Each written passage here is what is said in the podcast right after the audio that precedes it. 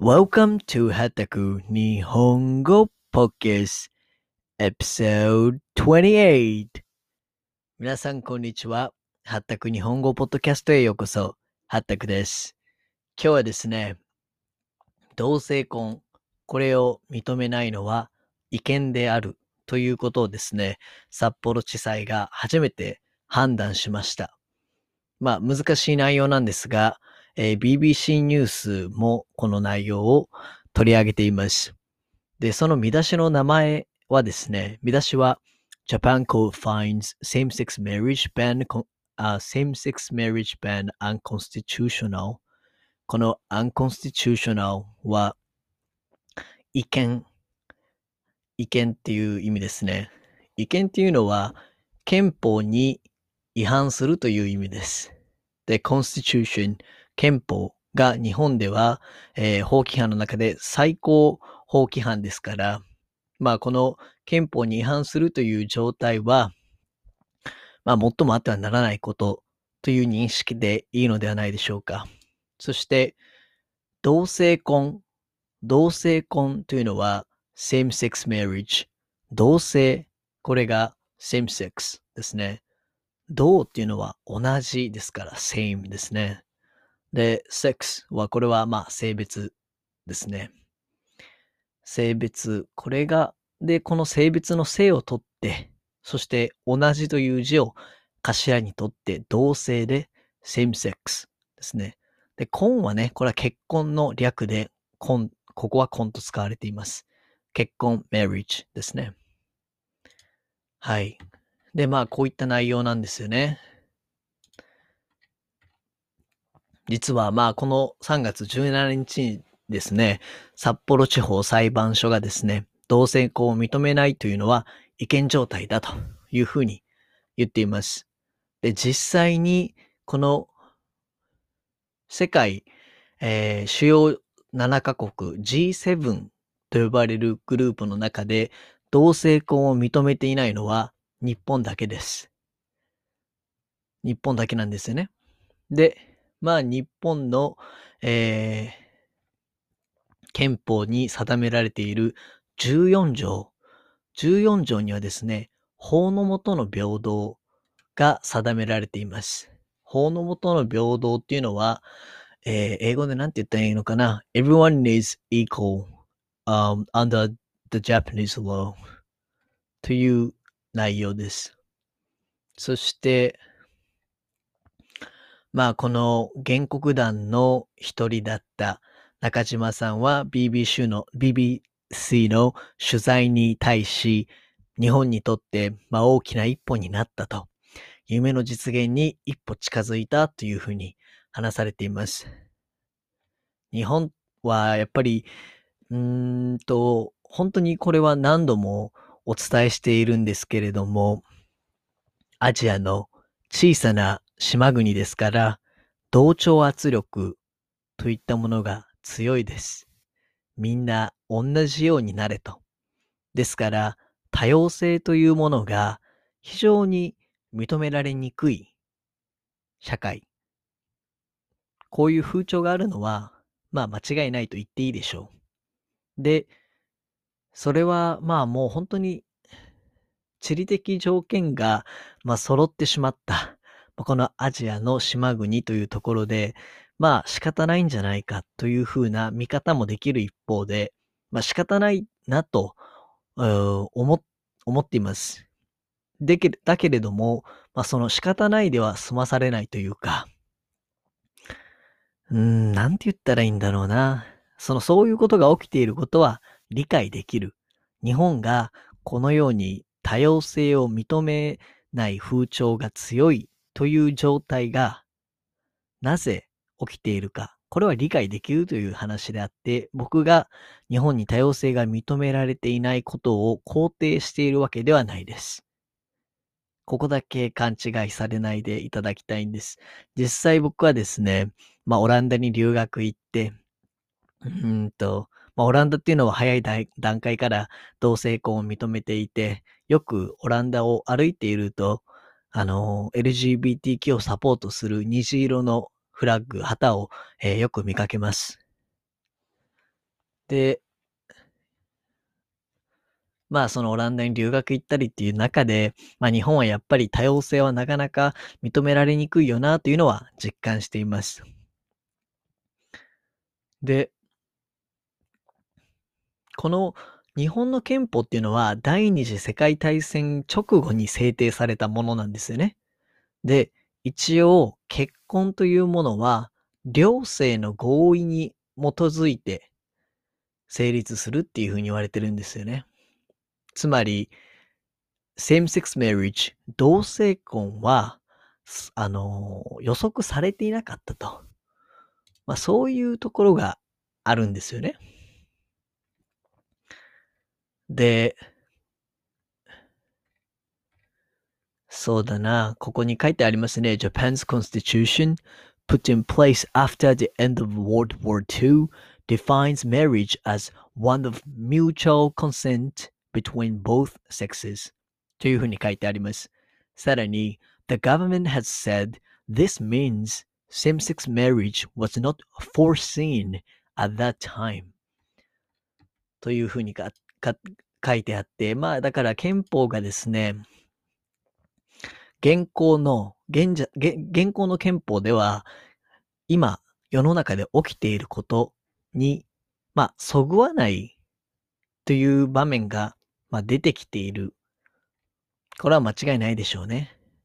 で、まあ今回このように札幌地裁が LGBTQ の人々をサポートする、支援する判決を出したということはですね、本当にこの LGBTQ の人々に対する差別に反論する、まあ、良い法的根拠になりましたよね。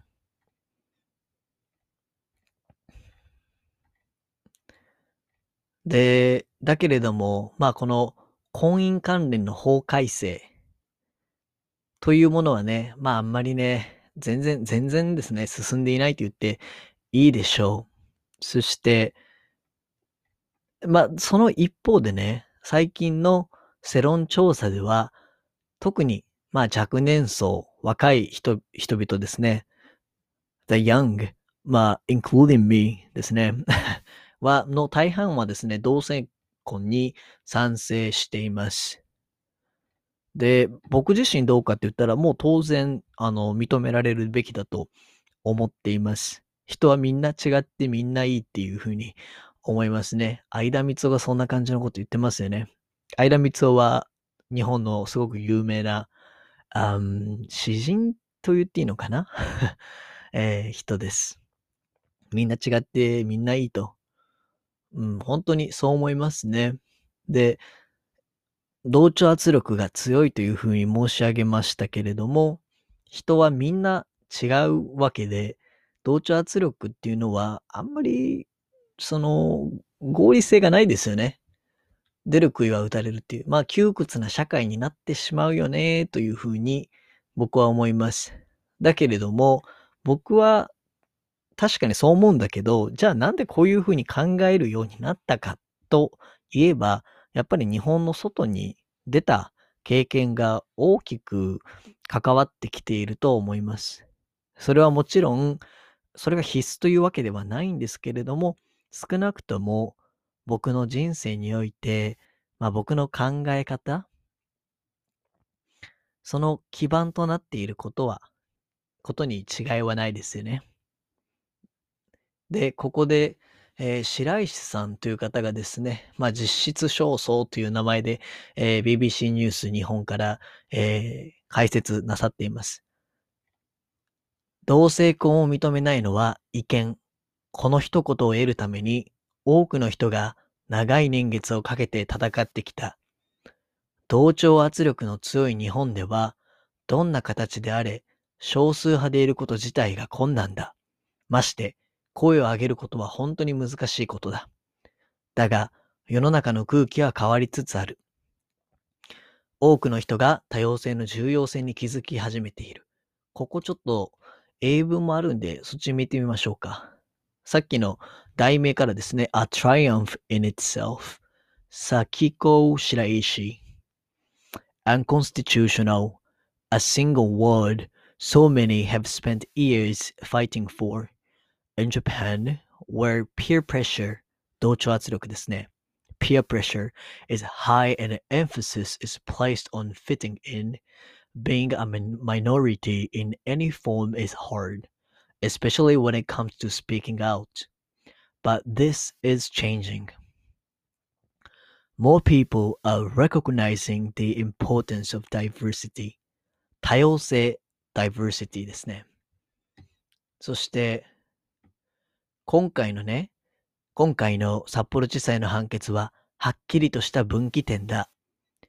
賠償請求は避けられたが、違憲判決という大きな成果を勝ち取った実質勝訴だという声が次々に上がっている。原告の国見さんは判決後、異性愛者と同性愛者という生まれながらの違いで差別をすることは、憲法14条に違反すると裁判長がはっきりおっしゃってくれた。涙が止まらなかった。と語った。これは間違いなく勝利だが、この先の道のりもまだ長い。英文記事読みますね。Today marked a clear turning point. Though the court today rejected the compensation claim, many say it is a triumph in itself to achieve this landmark ruling. Ryosuke Kunimi, one of the plaintiffs, said after the ruling, the chief judge said the discrimination based on the natural difference of sexuality is a violation of Article 14. I could not stop crying. Mm. It is a victory, but the road ahead is still long. そうですよね。はい。えっ、と、皆さんはですね、今回の、えー、北海道、えー、札幌地裁のですね、判決に対してどう思いますか？そして日本でなかなか多様性が認められないという現実、おそらくこのポッドキャストをお聞きになっている皆さんは日本人ではないでしょう。つまり皆さんが日本にいらっしゃった場合、来た場合といった方がまあ敬語じゃないので簡単でしょうか。日本に来た場合、皆さんはおそらく少数派という人間になるでしょう。それは、まあ少し問題視されている外国人というくくりにもなるでしょうか。つまり、皆さんが日本に来た際には、マイノリティとして同調圧力を感じる、あるいは同調圧力による差別、人種が違う、国籍が違う、たったそれだけの理由で日本でもしかしたら嫌な思いをされるかもしれません。ですから、皆さんがこの問題にすごく興味があるんじゃないかなと思って今回のトピック選ばせてもらいました。皆さんの意見非常に興味があるので、えー、Twitter、YouTube、Instagram、まあどのプラットフォームでも構いません。はったく hattaku えー、インスタグラム、インスタグラムの場合は、あ最後に U が2つですけどね。